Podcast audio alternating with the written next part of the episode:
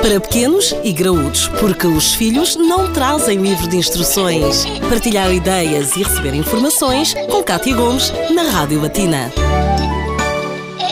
Na edição de ontem falávamos do cuidado a ter com a diversificação alimentar dos mais pequenos nesta quadra natalícia. É um dia especial, uma noite especial, mas que deve ter em conta determinados cuidados. Por isso mesmo convidámos de novo a nutricionista Inês Pádua para se juntar a nós nesta conversa. Inês, para além dos alimentos novos, temos todo um outro conjunto de cuidados que tem que se ter em conta. Exatamente. E hoje vamos falar do açúcar. É, o Natal é por tradição uma altura doce, em que existe uma grande variedade de sobremesas à mesa, mas é muito importante que os pais e que também toda a família resista ao impulso de dar doce ao bebê. Lembramos mais uma, mais uma vez que o açúcar está proibido durante o, o primeiro ano de vida. Mas temos também aquela situação em que os bebés parece que ficam a agueirar, não é? Portanto, ficam mesmo a olhar Sim. fixados na comida. Então, o que é que se deve fazer nesse caso? A primeira coisa que nós temos de ter em consideração é que o bebê está a olhar para o doce tal como olha para qualquer outra coisa que seja nova e que chama a atenção. Portanto, ao contrário dos adultos e das crianças mais velhas, o, o bebê não sabe o que é o doce e por isso não sente vontade de o comer ou não vai sentir a falta se não lhe for oferecido, é mesmo porque é uma coisa nova. É assim, mas assim, é muito importante que toda a gente ceda à tentação de dar o doce. Os doces não trazem assim qualquer benefício para o bebê, quer a nível nutricional, quer a este nível emocional, porque ele de facto não sabe o que é. E isto aplica-se quer aos ditos chocolates que são oferecidos e que aparecem no meio da mesa, como também às sobremesas caseiras. Exatamente, esta é uma pergunta muito importante porque de facto em muitas famílias há sempre aquela questão do ai, caseiro, pode comer Exato. um bocadinho.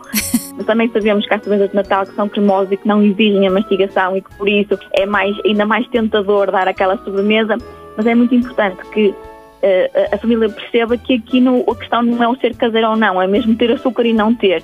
E por isso é tão proibido o doce que é feito pela avó ou pela tia como o chocolate que é comprado. O bebê vai ter muito tempo para experimentar quando for mais crescido. Não o façamos de forma precoce porque depois vamos sofrer consequências com isso. E é precisamente esse o tema da próxima edição. O açúcar nesta época em que está mais do que presente nas mesas de todos nós. Obrigada Inês. Volto a ouvir todos estes conselhos em podcast a partir do Facebook da Rádio Latina.